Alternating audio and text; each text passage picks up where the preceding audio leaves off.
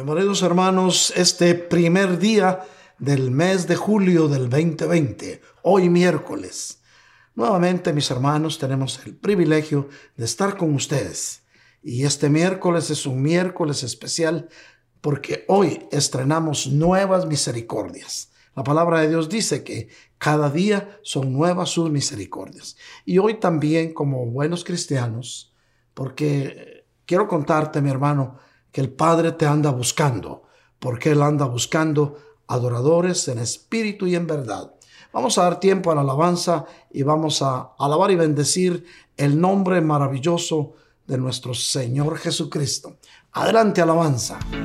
Aleluya, vamos a alabar al Señor con alegría, con toda nuestra fuerza. ¿Está listo? Digámosle, Señor, cambia mi tristeza en alegría, en gozo.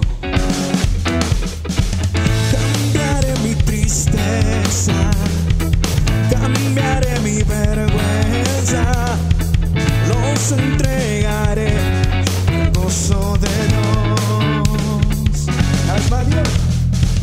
Cambiaré mi dolor y mi enfermedad, los entregaré el gozo de Dios. ¿Está listo? Señor, sí, sí, Señor. Sí, Señor, sí, sí, Señor. Sí, Señor, sí, sí, Señor. Amén. Sí, Señor, sí, sí, Señor. Sí, Señor, sí, sí, Señor. Sí, Señor, sí, sí, Señor. Amén.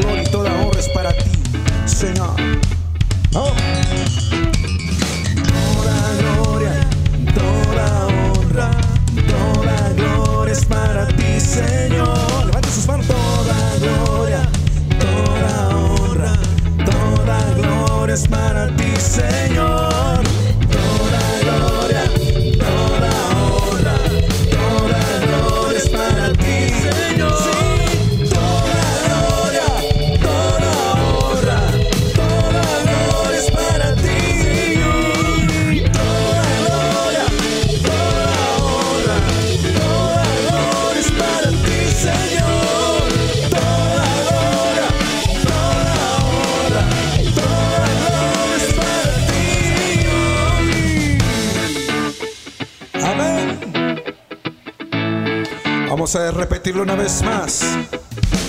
Cambiaré mi tristeza, cambiaré mi vergüenza, nos entregaré por gozo de Dios.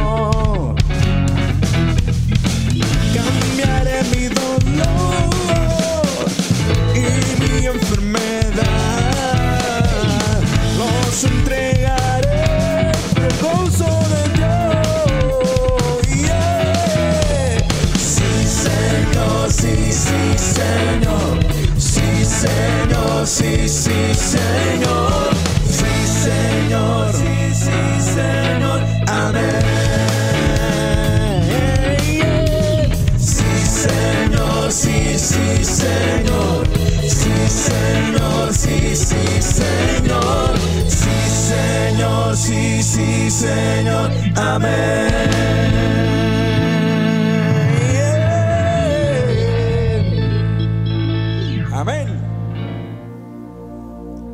Ahora vamos a levantar nuestras manos lo más alto que pueda ahí en su lugar.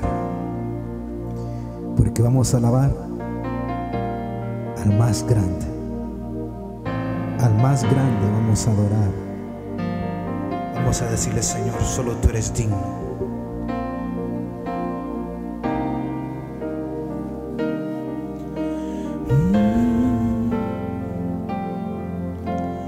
Dios, el más grande y digno de alabar.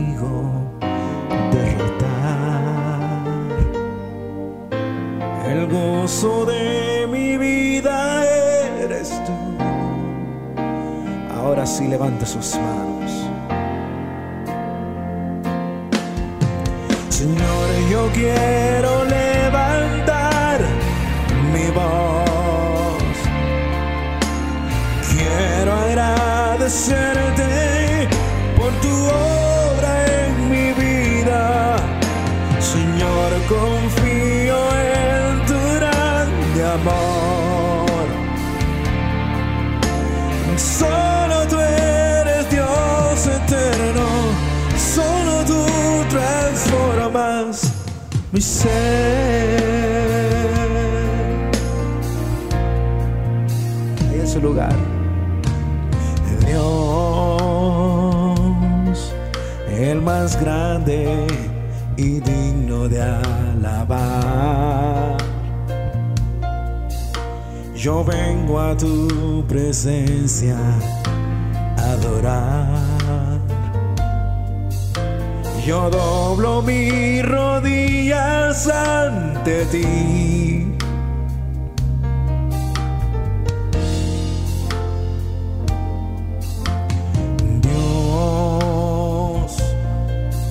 El más grande y digno de alabar, me ayuda al enemigo derrotar.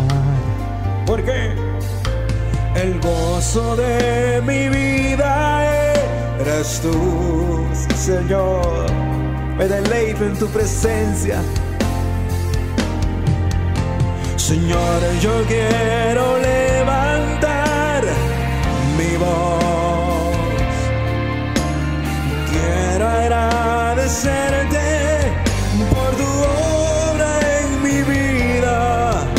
Señor, confío en tu grande amor. Solo tú eres Dios eterno. Solo tú transformas mi ser.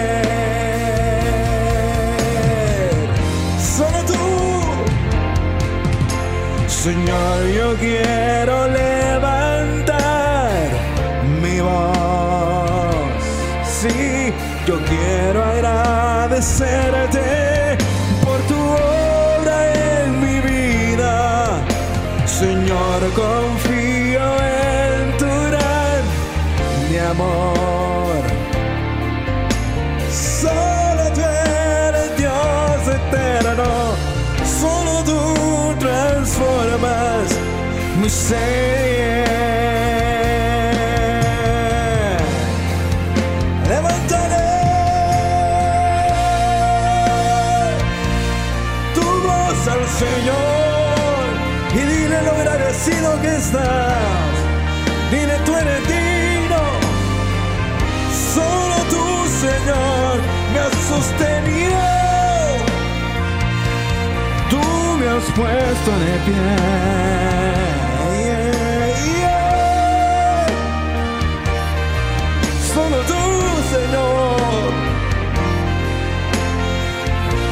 Levántale. Señor,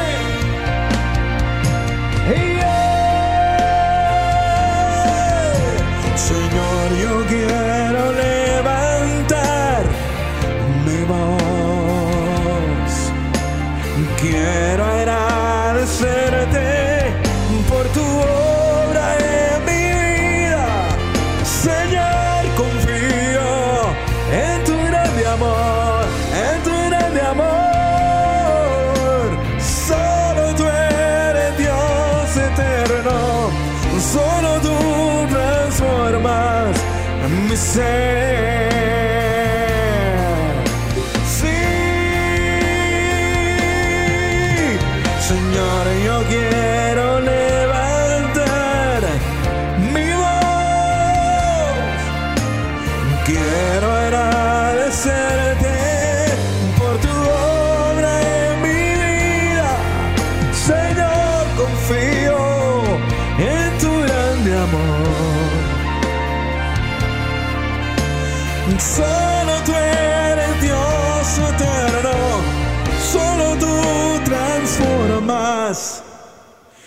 mi ser.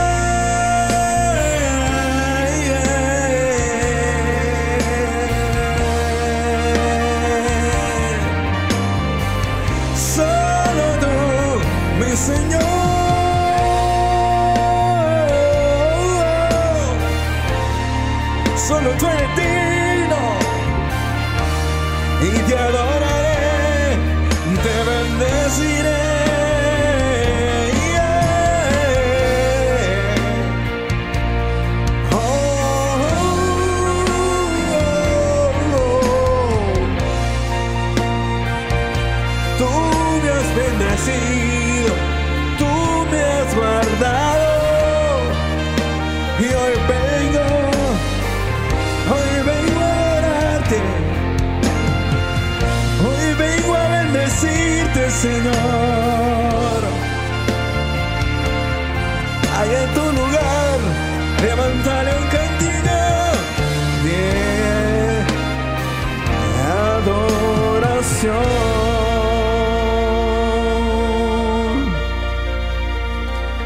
Oh, gracias, Señor. Gracias, Jesús. Hermanos míos, realmente hoy estamos de fiesta. Y estamos de fiesta, mis hermanos, porque Dios es fiel, Dios es justo y tiene promesas para nuestras vidas. Y qué mayor alegría que saber que estás en manos de un Dios que todo lo puede, de un Dios que te escogió desde antes de la fundación del mundo, que te ama, que tiene en sus manos tu vida misma y que sus proyectos se están cumpliendo cada momento de tu vida si tú dejas que tu vida esté en manos de Él, porque Él es el arquitecto de nuestras vidas, el que nos guía, el que nos guarda y sobre todo Él es el que quiere que tengas una calidad de vida mucho más grande de la que tú mismo pudieras imaginarte. Vamos a reflexionar un poco, mis hermanos, sobre la vida abundante. Y para eso, mis hermanos, vamos a ver qué nos dice la Biblia. Vamos a ir al libro del discípulo amado de Juan, capítulo 10 y versículo 10. Un versículo que lo hemos visto de, muchos puntos de vista, pero hoy lo vamos a ver desde el punto de vista de lo que Dios quiere para tu vida. Y dice así, claro, desde luego leemos la palabra de Dios con gusto, con alegría, con mucho respeto, porque es Dios el que esta noche también quiere hablar a tu corazón. El ladrón solo viene para robar, matar y destruir. Dice el Señor, yo he venido para que tengan vida y para que la tengan en abundancia. Amén. Padre amado, te damos gracias por esa vida abundante por la cual tú viniste, porque por la cual permitiste que nosotros seamos partícipes. Esta noche, Señor, queremos escuchar tu voz. Habla, Señor, a tu pueblo. Bendice a estos hijos tuyos y muéstrales también, Señor, que sus vidas están en tus manos. Gracias, Padre, pero para poder comprender todo esto, para poderlo entender como siempre, te pedimos, Padre del cielo, que nos des un espíritu de sabiduría con el cual vamos a conocer mucho mejor tu revelación. Gracias, Señor, en el nombre bendito de Jesús de Nazaret. Amén. Vemos entonces lo que nos dice esta porción de la palabra. El ladrón, en este caso el ladrón está tipificando a Satanás, el diablo, que el Señor lo reprenda. Y realmente está dándonos una descripción de la misión que tiene sobre la tierra para aquellos que se apartan del reino de los cielos y que quieren lanzarse a vivir su propia vida como les da la gana. Y entonces viene a robar, porque te va a robar, lo más grande que te puede robar es tu salvación. Viene también a matar, porque va a permitir que te apartes de la vida abundante y puedas llegar hasta perder la vida misma. Y viene a destruir, porque el enemigo destruye no solo ciudades, naciones, continentes, destruye hogares también. Por lo tanto, ya conocemos cuáles son las obras de las tinieblas. Pero ahora el Señor nos describe en pocas palabras su misión sobre la tierra durante los tres años de su ministerio público. Si yo he venido para que tengas vida, recibe esa vida que el Señor te ofrece. El Señor Jesús vino porque Él es un camino, Él es la vida misma y, y realmente sin Él no vamos a regresar a la casa de papá. Entonces vino para que tengas vida, pero no solo te ofrece vida, porque la vida sobre la tierra tú ya la tienes, sino respira profundamente y vas a ver que dentro de ti hay vida. Pero la otra parte de la misión de Cristo sobre la tierra, eso es lo que más nos debe interesar y vamos a ver de qué se trata. Y entonces dice, para que la tengan en abundancia. Fíjate bien que hay muchos que solamente se quedan con vida.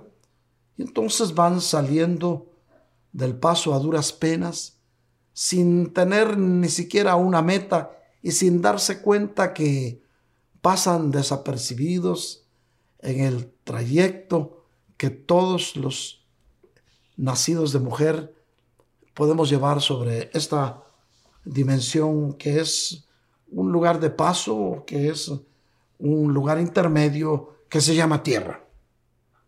Entonces, la vida cotidiana puede transcurrir sin mayor relevancia, sin siquiera darte cuenta que solamente estás existiendo. Ese tipo de personas, mi querido hermano, son los que escogieron solo vida. Y el Señor te la da. De hecho, ya te la dio porque naciste, respiraste oxígeno, llevas vida dentro de ti, ya estás vivo. Pero ¿te gustaría quedarte solamente con estar vivo? El mundo entero y mucha gente que no tienen el privilegio de conocer a Cristo se han quedado ahí. Y por eso es que andan buscando satisfactores materiales para poder contrarrestar esa ansia insatisfecha que hay en aquellos que aún no conocen las grandezas y la bienaventuranza de lo que Dios tiene preparado para sus hijos, sobre todo para aquellos que se apartan y quieren seguirlo. Entonces, la vida abundante en Cristo es algo totalmente diferente que sobrevivir, porque sobrevivir es lo que decíamos hace un rato, es ir saliendo del paso a duras penas. ¿Cómo estás? Por aquí tratando de salir adelante, tratando, fíjate. Pero ¿cómo te sientes? Bueno, pues, ¿qué te voy a decir? Pues yo me siento bien. Pero ¿qué metas tienes? Pues ni siquiera sé, ni siquiera lo que Dios quiera. Y realmente no se trata de vivir resignado a tener o no tener. Si el mismo Señor Jesucristo te está diciendo que te da vida, pero también para que no solamente existas, para que tengas abundancia de vida dentro de ti. Y eso es lo que hoy el Señor quiere que podamos entender los hijos de Dios.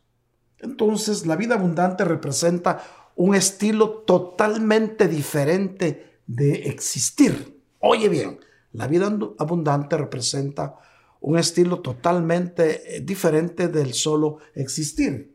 Estilo de vida. Este estilo de vida, de vida abundante, es aquello en que puedes disfrutar plenamente de las bendiciones, las promesas y los beneficios que Dios tiene preparados para aquellos que hacen su voluntad y que son obedientes a su palabra y que se apartan para Él. Fíjate bien, que hacen su voluntad, que son obedientes a su palabra y se apartan para Él. Alguien puede decir amén. Es por todo esto que no basta con decir, soy cristiano. Es necesario, mis queridos hermanos, vivir a Cristo y sobre todo dejar que en ti se puedan ver rasgos de que Cristo está dentro de ti. Y eso es lo que te van a notar y te va a hacer la gran diferencia entre simplemente vivir o estar en la vida abundante que el mismo Cristo te ofrece. Lo dijo él hace dos mil años y te lo dice hoy. Recíbelo en el nombre de Jesús. Y esta es la razón por la que nuestro Señor Jesucristo dice que una de sus misiones principales para venir a la tierra es para que no solamente tengas vida, sino para que esa vida sea fructífera y abundante dentro de ti. Alguien puede decir amén, mis hermanos. Pero ahora vamos a ver, mis queridos hermanos, un requisito para poder disfrutar esa vida abundante. Claro, ¿quieres algo mejor de lo que crees que querías vivir? Tienes que estar dispuesto a cumplir ciertos requisitos que son los que te van a llevar a poder disfrutar de esa vida abundante que Dios tiene preparada para ti. Vamos a ver qué nos enseña la Biblia sobre esto. Vamos a ir, mis queridos hermanos, al primer libro del Nuevo Testamento, que es el libro de Mateo. Mateo capítulo 6, versículos 33 al 34. Lo tienes en tu pantalla. Oye bien, fíjate bien, es importante que esto te lo grabes en lo más profundo de tu corazón, mi querido hermano, mi querida hermana. Esto es una clave para poder alcanzar la vida abundante aquí en la tierra y la vida eterna allá en el cielo. ¿Cuántos queremos esa vida abundante? ¿Cuántos queremos vida eterna? Ahí donde estás puedes decir amén. Entonces dice así, pero busquen primero su reino y su justicia. Oye bien, busquen primero. No hay nada antes del primero. Primero, su reino y su justicia. Y todas estas cosas les serán añadidas. Ah, no se trata de andar buscando añadiduras. Se trata de buscar primeramente, mis queridos hermanos, el reino de los cielos y conocer su justicia. Y entonces todo, absolutamente todo lo demás, te va a ser añadido. Imagínate lo que tanto has anhelado llegar a tener un día, te va a ser añadido. Pero no porque te andes esforzando por alcanzar solo eso, porque va a ser como consecuencia de tu búsqueda del reino de los cielos y porque encuentres su justicia. Y vemos entonces lo que dice en el versículo 34 de Mateo 6. Por tanto, no se preocupen por el día de mañana. Mi querida hermana, mi querido hermano, ¿cuál es tu afán? ¿Te preocupas por el día de mañana y el día de mañana aún no ha llegado? Entonces, ¿recuerdas que estudiábamos hace dos meses que solo hay, hay dos días de los cuales no te tienes que preocupar? ¿Recuerdas eso? Te lo voy a repetir en un momentito. Esos dos días son el ayer que ya se fue y el mañana que no ha llegado. Y dice, por tanto, no se preocupen por el día de mañana. Pero ¿cuándo es cuando no te vas a preocupar? Cuando primeramente buscas el reino de los cielos, cuando buscas, conoces, encuentras su justicia y la vives. Por lo tanto, ¿para qué vas a estar preocupado del mañana? Porque el día de mañana se cuidará de sí mismo. Ah, bueno, bástale cada día sus propios problemas.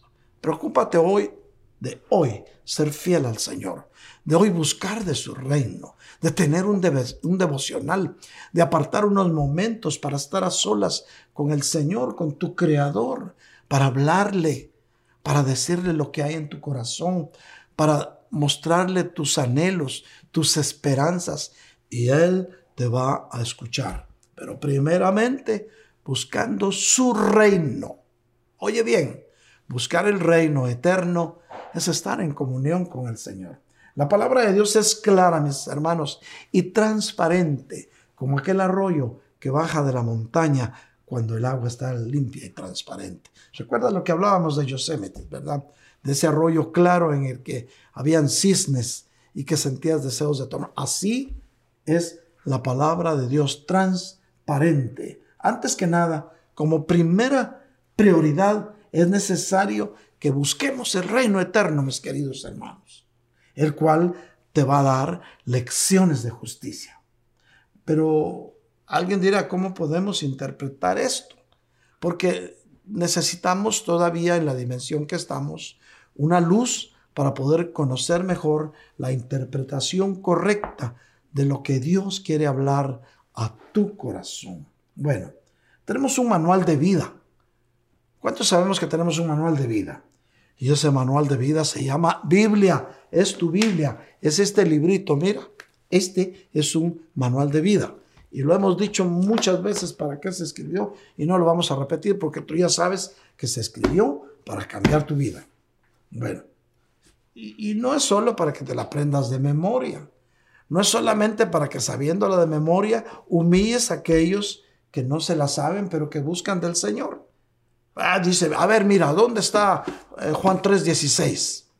¿Qué dice? ¿Qué dice? Ay, hermano, fíjese que eso si no me recuerda. Ya viste, ya viste, no, no, mi hermano, esa no es la actitud que Dios quiere. Eso no es. No vas a, a estudiar la Biblia para avergonzar a tu prójimo. La vamos a estudiar para conocerla mejor. Porque tú qué sabes? Si el hermano a quien lo avergonzaste porque no sabía qué decía Juan 3:16, tal vez el único versículo que se sepa lo pone por obra y agrada a nuestro Dios. Así es que no vamos a meternos a, a aprendernos la Biblia de memoria para criticar al que no lo hace.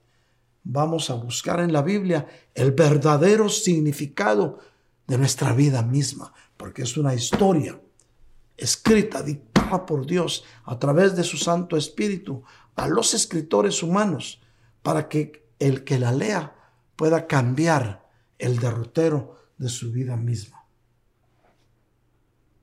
Ahora, mis hermanos, ¿tú quieres saber quiénes son los cristianos que realmente buscan el reino de Dios y su justicia?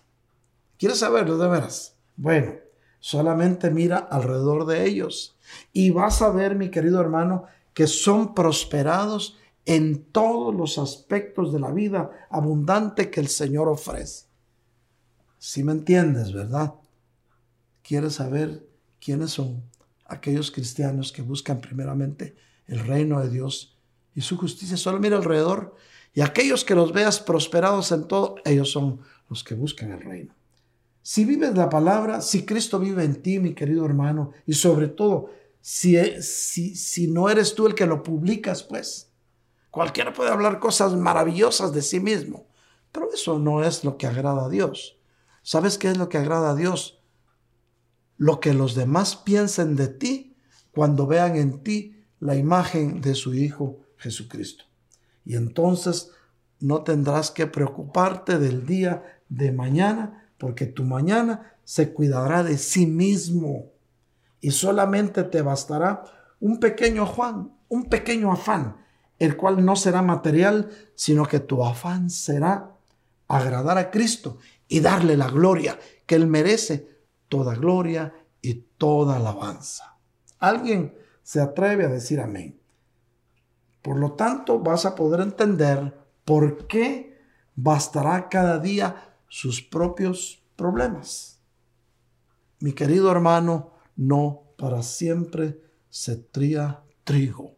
Ojalá que, que, que, el Espíritu Santo nos ayude a que lo que estamos hablando quede grabado en tu corazón y entiendas que lo que te estoy diciendo va a cambiar tu vida, que te vas a quitar muchos afanes y te vas a dar cuenta que las añadiduras que vas a tener cuando te quites los afanes, cuando has buscado el reino de Dios, cuando has encontrado su justicia, cuando lo pones por obra, entonces te vas a dar cuenta que tus preocupaciones bajarán porque hay un Dios que todo lo puede, que se encarga de ti. Alguien podrá decir amén desde ahí donde está. Ahora, la Biblia nos da otra lección muy importante. Fíjate bien que hoy miércoles estamos viendo instrucciones que Dios quiere que conozcamos, porque Él quiere que puedas vivir como Él planificó que tú vivieras. Si a Dios le interesa que estés bien, a Dios le interesa que estés feliz, a Dios le interesa que puedas disfrutar cada día de ese amanecer, de ese mediodía, de ese atardecer y del descanso que te espera en la noche. Porque cuando duermes tranquilo, sin preocuparte por los afanes del mañana, vas a entender que es Dios el que te tiene en la palma de su mano. Y vamos a ver esta otra lección que la Biblia nos enseña. Y para eso vamos a ir al libro del médico Lucas, capítulo 6 y versículo 38.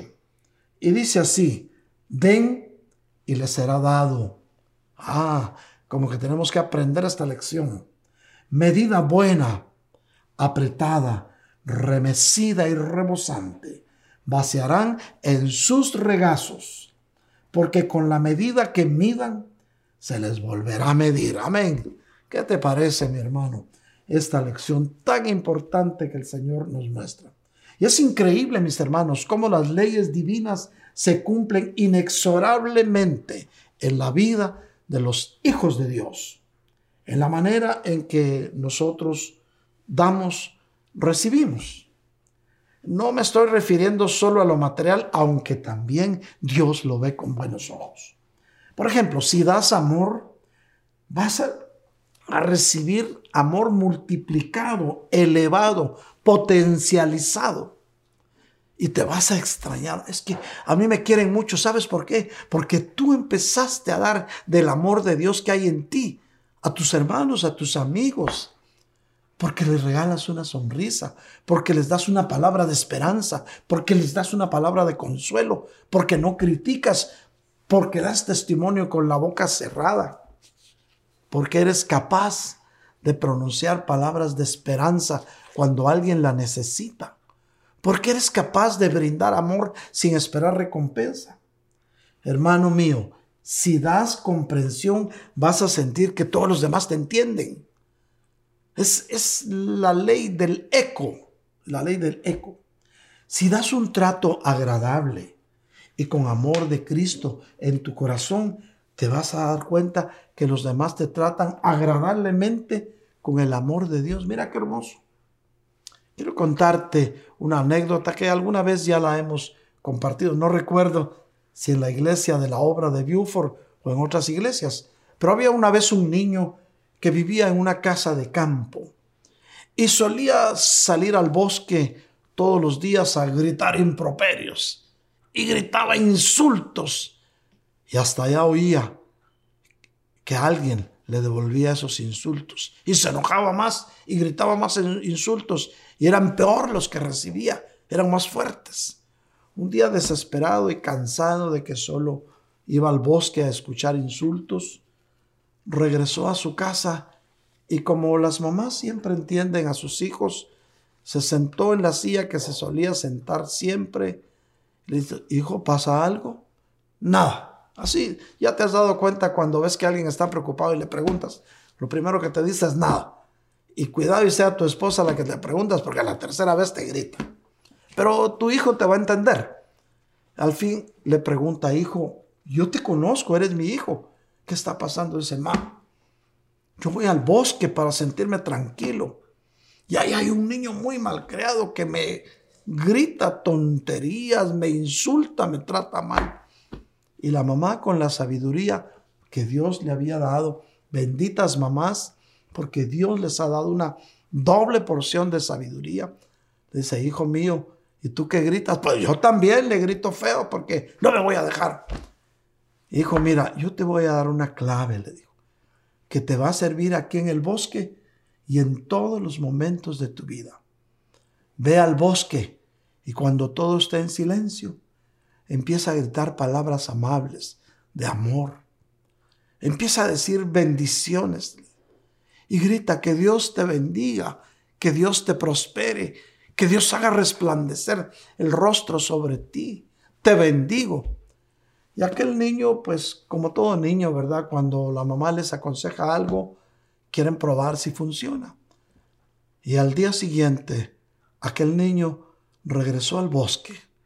Y el bosque estaba lleno de gratos olores de primavera y de flores hermosas y soplaba un viento apacible. Y aquel niño empezó a decir, que el Señor te bendiga y te prospere, que el Señor haga resplandecer su rostro por sobre ti y tenga de ti misericordia. Yo te bendigo. Y se quedó callado. Y el eco le respondía, yo te bendigo, yo te bendigo. Que el Señor... Ha... Y aquel niño lo escuchó, tocó su corazón y empezó a correr de regreso a casa. Y llega contento y le dice, mamá, mira qué hermoso. Ya cambió ese niño que me gritaba feo. Ahora me dijo que me bendice, ahora me dijo que Dios haga resplandecer el rostro sobre mí. Una muy buena lección, mi hermano. ¿Y sabes cuál fue la clave? Que él empezó a decir palabras de amor y esas mismas recibió. Claro, en el bosque era el eco, pero en tu vida misma lo que das, recibes. En la medida en que tú midas, te será medido. Entonces, den y les será dado.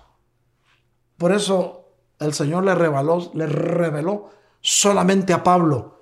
Le dijo, hay más bienaventuranza en dar que en recibir. Por eso dice, den y les será dado. Medida buena. La medida buena es aquella medida que te agrada, pues. Apretada, porque ya no cabe en el saco que te lo dan, lo aprietan, porque es bastante. Remecida. Una cosa remecida es aquello que se mueve apaciblemente. Y entonces cuando en un saco ya no cabe mucho, lo empiezan a remecer para que le quepa más rebosante, porque se llenó de tal manera el saco en que te iban a dar bendiciones que rebosaba, que se salía pues. Y eso lo van a vaciar en tu regazo. ¿Cuál es tu regazo? Antiguamente se usaba que usaban un manto, tanto varones como mujeres, lo cual servía para cobijarse del frío o de las inclemencias del tiempo, pero también era una prenda que se acostumbraba usar como ahora muchos usan una gorra, un sombrero, o como tú usas tu, tu wallet, pues ya para que se entienda mejor, tu cartera, tu Louis Vuitton, o la marca que te guste, pues en ese tiempo era un manto. Entonces, cuando levantabas el manto sobre ti, decían, es mi regazo. Y ahí le ponían, cuando alguien lo quería bendecir, le ponían algo ahí. Entonces, medida buena, apretada, remecida y rebosante, recibirás en tu regazo. Por eso es que la medida con que mides sea la que tú quieres que a ti te mida. Alguien puede decir amén. Ahí donde estás. Nuestro Dios, en su inmenso amor, mis queridos hermanos, nos enseñará siempre el mejor camino, porque Él te ama. Él quiere que seas feliz. Si alguien está muy interesado en que seas feliz, en que salgas en victoria de esta pandemia, en que nunca te contamines, en que seas guardado, en que tus hijos sean guardados, pues Dios es el más interesado. Tus hijos son tus hijos, pero también son hijos de Dios y Él los ama más que tú y los va a guardar. Pero tenemos que ser precavidos. ¿Sabes qué nos dice el Señor? Y vamos a ir, ahora sí vamos al Antiguo Testamento. Isaías 48, 17. Así dice el Señor, tu redentor, el Santo de Israel. O sea, el Señor está presentando en toda su naturaleza divina, como tu redentor y el Santo de Israel. Dice, yo soy el Señor tu Dios. Oye bien, que Dios está hablando a tu corazón. Dice el Señor, yo soy el Señor tu Dios. que te enseña para tu beneficio. Más claro, no canta un gallo, mi hermano. Dios quiere enseñarte sus verdades eternas para que tú mismo seas beneficiado, que te conduce por el camino en que debes andar. ¿Cuántas veces necesitamos una luz en el camino? Por eso la palabra de Dios dice, tu palabra es lámpara a mis pies y sendero en mi camino.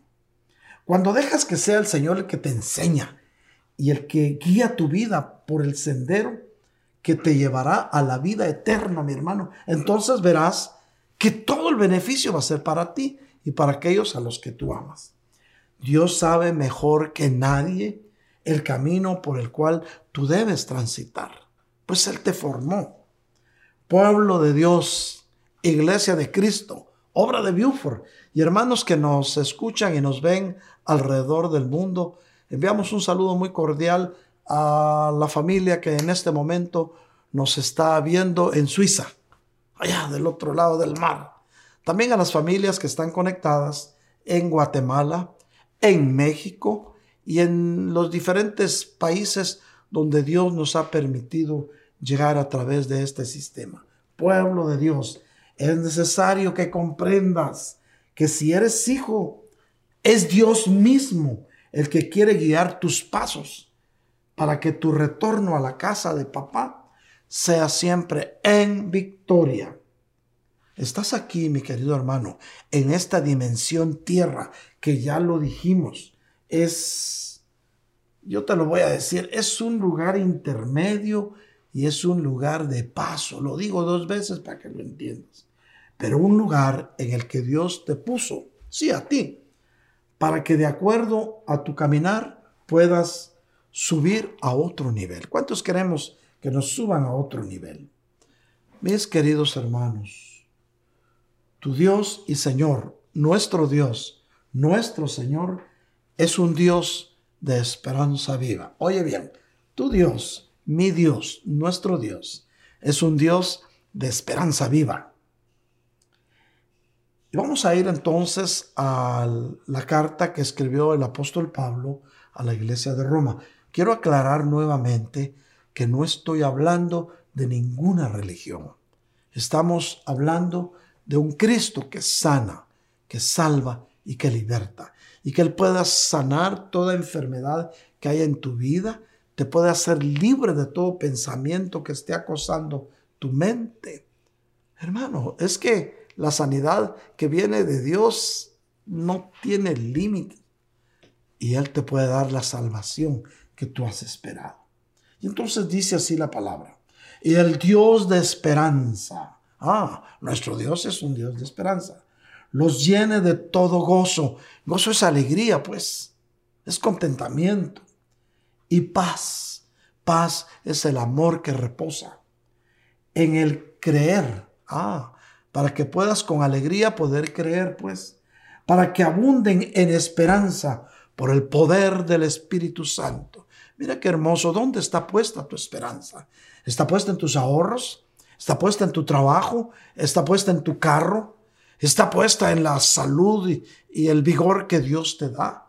¿Está puesta en la silueta que tienes porque te ves en el espejo para ver cómo está tu silueta? ¿O tu esperanza está puesta en el Dios que hizo los cielos y la tierra, para que abunden en esperanza. ¿Por qué? Por el poder del Espíritu Santo. Mis queridos hermanos, el Espíritu Santo de Dios es el poder del Dios mismo actuando aquí en la tierra.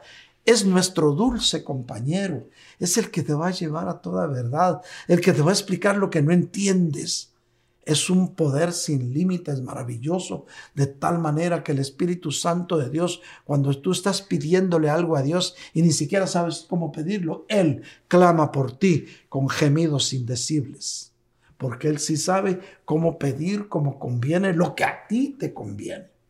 Por lo tanto, sigue diciendo el versículo 14, en cuanto a ustedes, a ti, hermanos míos, yo mismo estoy también convencido de que ustedes están llenos de bondad. Ah, Dios sabe la bondad que hay en tu corazón. Y la bondad es una actitud de buena voluntad. Y esa buena voluntad que hay dentro de ti, que la tienes que descubrir porque así es, Dios ya la conoce, que estás llenos de bondad. Y él dice, y yo mismo estoy también convencido. No necesitas convencer a Dios que hay algo bueno dentro de ti. Llenos de todo conocimiento. ¿Por qué? Porque escudriñas la palabra, porque buscas en primer lugar el reino de Dios y buscas su justicia. Por lo tanto, estás lleno de todo conocimiento y capaces también de amonestarse los unos a los otros. Fíjate bien, la palabra que digo no es molestarse, es amonestarse los unos a los otros. El verbo amonestar significa hacer a alguien, instruir a alguien para que haga algo, pues. Es, eh, bueno, aquí dicen pushar, pues, es instar a alguien para que haga algo. Capaces también de amonestarse los unos a los otros. ¿Qué quiere decir esto? Quiere decir que cada uno de nosotros debemos de exhortarnos para que vivamos en santidad y santo amor, porque el tiempo se acaba. Lo que estamos viviendo, mis hermanos, esta etapa de nuestra vida es única. Esto no lo habían vivido nuestras generaciones pasadas. Podrías ir a, a varias generaciones y esto no se había vivido, no, no había sucedido que tenías que estar encerrado en tu casa por tanto tiempo ni tener que usar mascarilla todo el tiempo, claro. Hubo un tiempo en que se usaba cuando la fiebre bubónica, aún cuando la, la fiebre española, pero fue bajo otras circunstancias. Claro, mis hermanos, el Señor mismo le dijo al pueblo de Israel la noche que iba a ser liberado, que se encerraran en su casa, que comieran cordero, tú ya lo sabes, que rociaran la sangre en los dinteles porque iba a pasar el espíritu de muerte. Hoy el Señor te lo recuerda, guárdate. Podría andar afuera un espíritu de muerte, pero la muerte ya fue vencida. La muerte ya, por eso el Señor Jesús dijo, muerte, ¿dónde está tu aguijón? Sepulcro, ¿dónde está tu victoria? Él ya venció en la cruz del Calvario. Por lo tanto, arriba esos ánimos. Nadie más que nuestro buen Dios está interesado en que haya alegría y que haya gozo en tu corazón, el cual no debe depender de las circunstancias que estás viviendo.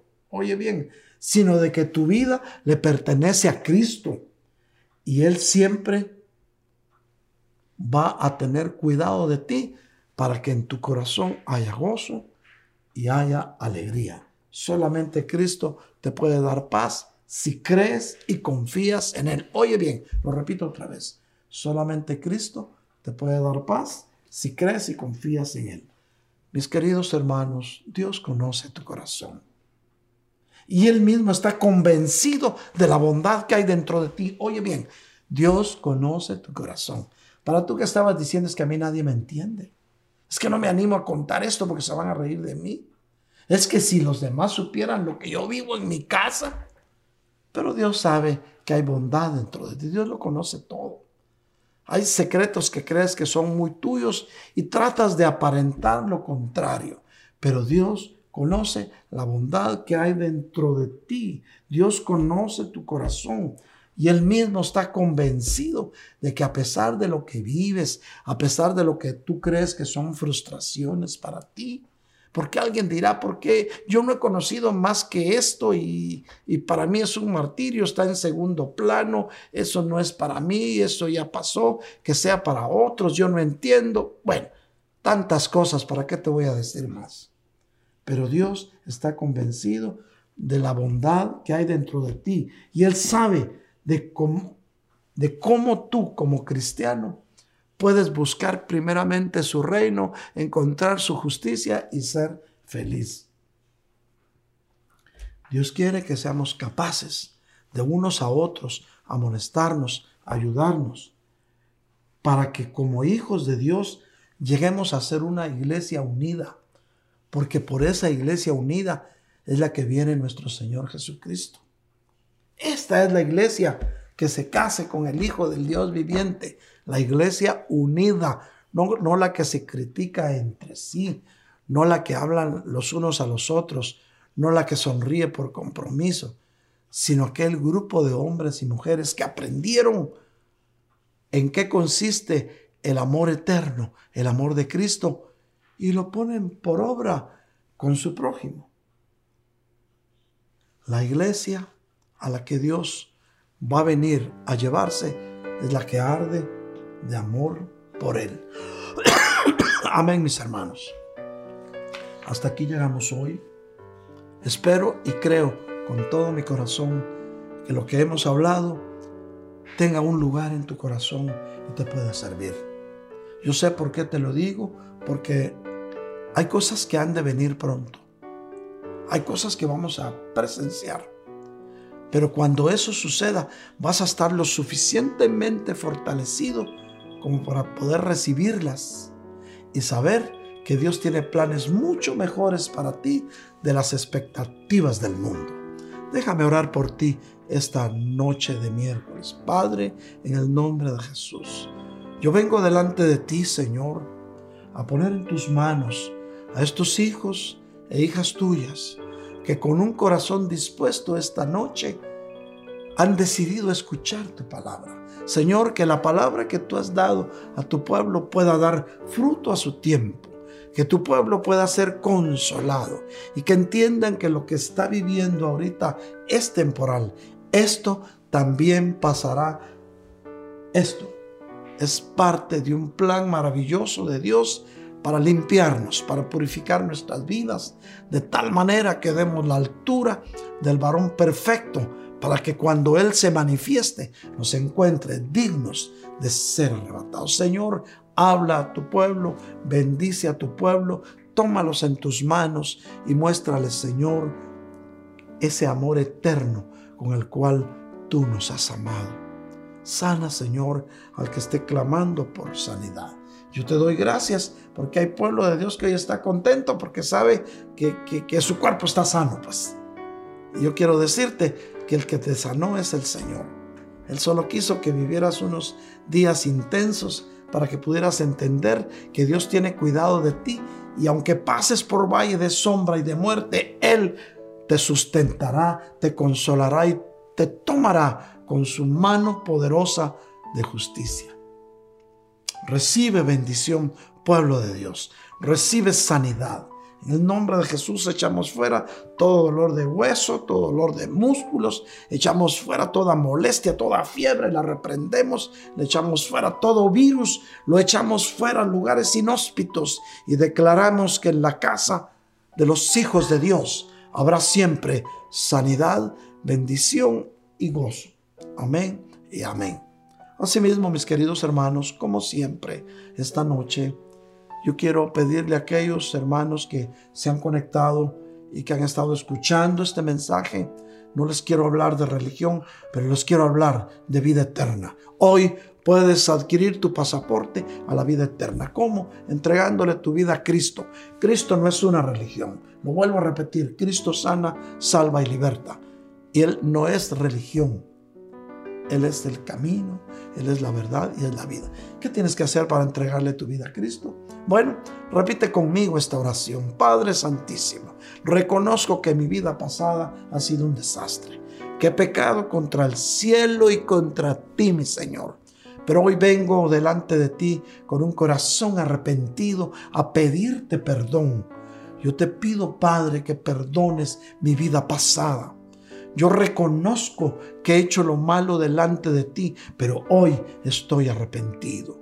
Señor, yo creo con mi corazón y confieso con mi boca que mi Señor Jesús murió en la cruz del Calvario, derramando hasta la última gota de su bendita sangre para pagar el precio de mi salvación. Señor, yo te pido que me aceptes como uno de tus hijos yo te recibo en mi corazón y te entrego mi vida.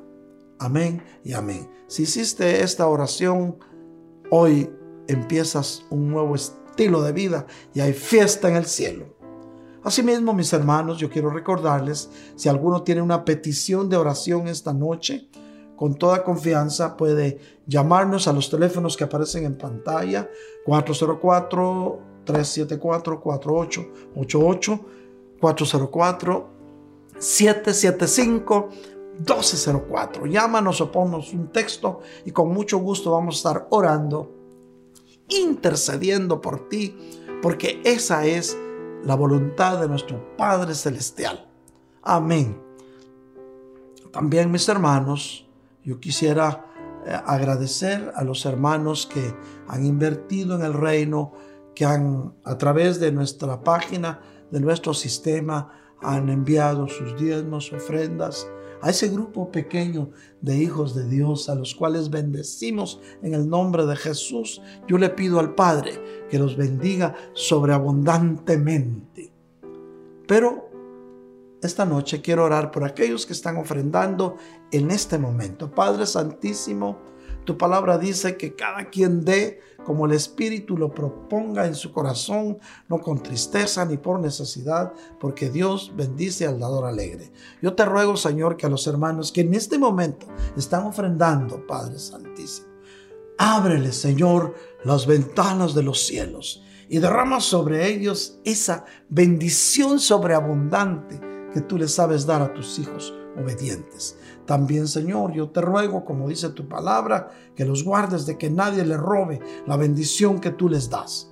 Oh Señor, esta noche yo te pido algo especial para estos hijos tuyos. Que en la casa de tus hijos nunca falte tu bendición, tu provisión, ni el pan sobre su mesa. Amén y amén. Amén, mis hermanos. Llegamos al final de este mensaje quiero recordarles que el próximo domingo vamos a empezar nuestro servicio a la 1.30. Es primer domingo del mes de julio. Por lo tanto, vamos a ministrar Santa Cena. Ten preparado en tu casa jugo de uva y pan, si quieres del shalach bread o del pan que quieras. Y tú como jefe de hogar o hermana, si no hay un, un varón en tu casa, tú ten preparado para que cuando ministremos la Santa Cena virtualmente también tú la puedas dar a tu familia o a las familias que, se reúnan para recibirlo. Recuerda, empezamos hoy empezamos un nuevo mes, hoy día primero de julio del 2020 y este mes trae muchas sorpresas, pero también trae bendiciones para el pueblo de Dios. No mires hacia atrás, mira hacia adelante. Recuérdate, los premios no se encuentran atrás, tu meta no está atrás, tu meta está adelante. Otra vez te repito lo que decía el, apóstol Pablo. Olvidando lo que queda atrás, prosigo a la meta, hacia adelante, a la meta del supremo llamamiento. Bendiciones, pueblo de Dios. Hermanos, antes que terminemos, yo quiero decirles que una vez más nosotros queremos presentar nuestro sentido pésame a la familia Hernández, a nuestro querido hermano Manuelito Hernández por la partida de su querido papá allá en El Salvador. Sabemos, allá en La Paz, El Salvador, sabemos que solamente se nos adelantó. Él fue un siervo de Dios, un ministro de Dios que predicó la palabra y estamos seguros que Dios lo tiene en un lugar importante en el cielo nuestras condolencias a nuestro querido hermano Manuelito y a su familia y recordemos lo que dice la palabra. Estimada es a Dios la muerte de sus santos. Bendiciones pueblo de Dios y reciban el amor que Dios nos da, el cual nosotros les tenemos. Los amamos con todo nuestro corazón y los bendecimos en el nombre poderoso de Jesús de Nazaret.